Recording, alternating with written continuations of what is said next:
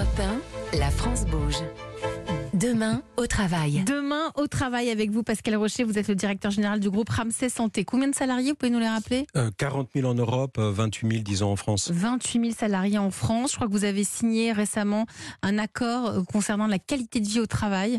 Exact, oui, oui. En juin dernier, on a signé avec euh, l'unanimité des partenaires sociaux, des syndicats, un accord sur la qualité de vie, conditions de travail, dans un contexte où on est tous face à une pénurie de personnel soignant, infirmières, infirmières de bloc, il faut les garder. etc. Voilà, il faut les recruter, il faut les garder, vous avez absolument raison. Peut-être un chiffre, il y a 30 ans, une infirmière diplômée restait en moyenne 28 ans infirmière. Aujourd'hui, c'est moins de 10 ans. Hum. Et après, elle fait quoi? Plein de choses euh, différentes. Elle peut Mais elle faire plein de de choses métier. différentes, ce qu'expliquait tout à l'heure euh, Pascal, beaucoup de choses différentes. Donc, on est tous face à un vrai défi et que je vois dans tous les pays dans De lesquels nous transformation de notre société. Ça va au-delà.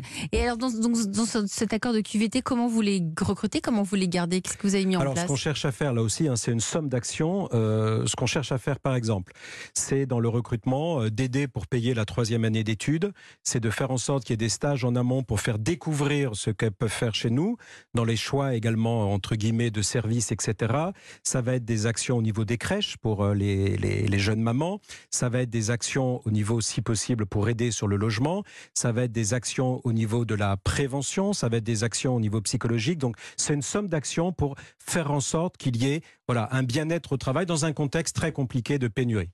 Merci, merci en tout cas euh, de, de- de tout nous avoir détaillé. Il y a, il y a- des salariés chez vous, euh, Pascal Carré-Lacohen, chez Doc Doc? Oui, on nous sommes 10 et il y a des salariés chez Et nous. comment oui. vous faites alors pour euh, les garder, pour ce bien-être au travail, ô combien important euh, Alors, désormais? les, les salariés sont très engagés dans la démarche de lutter contre les déserts médicaux.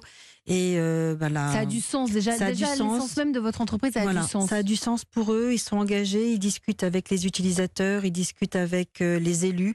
Et quand ils sont confrontés euh, à la détresse qu'ont le petit maire qui n'a pas ce médecin, c'est vrai que ça motive pour continuer à aller travailler tous les matins. Vous restez avec moi tous les trois autour de la table de la France Bouge. Justement, on va prendre des nouvelles d'un entrepreneur qui était là à votre place il y a un an.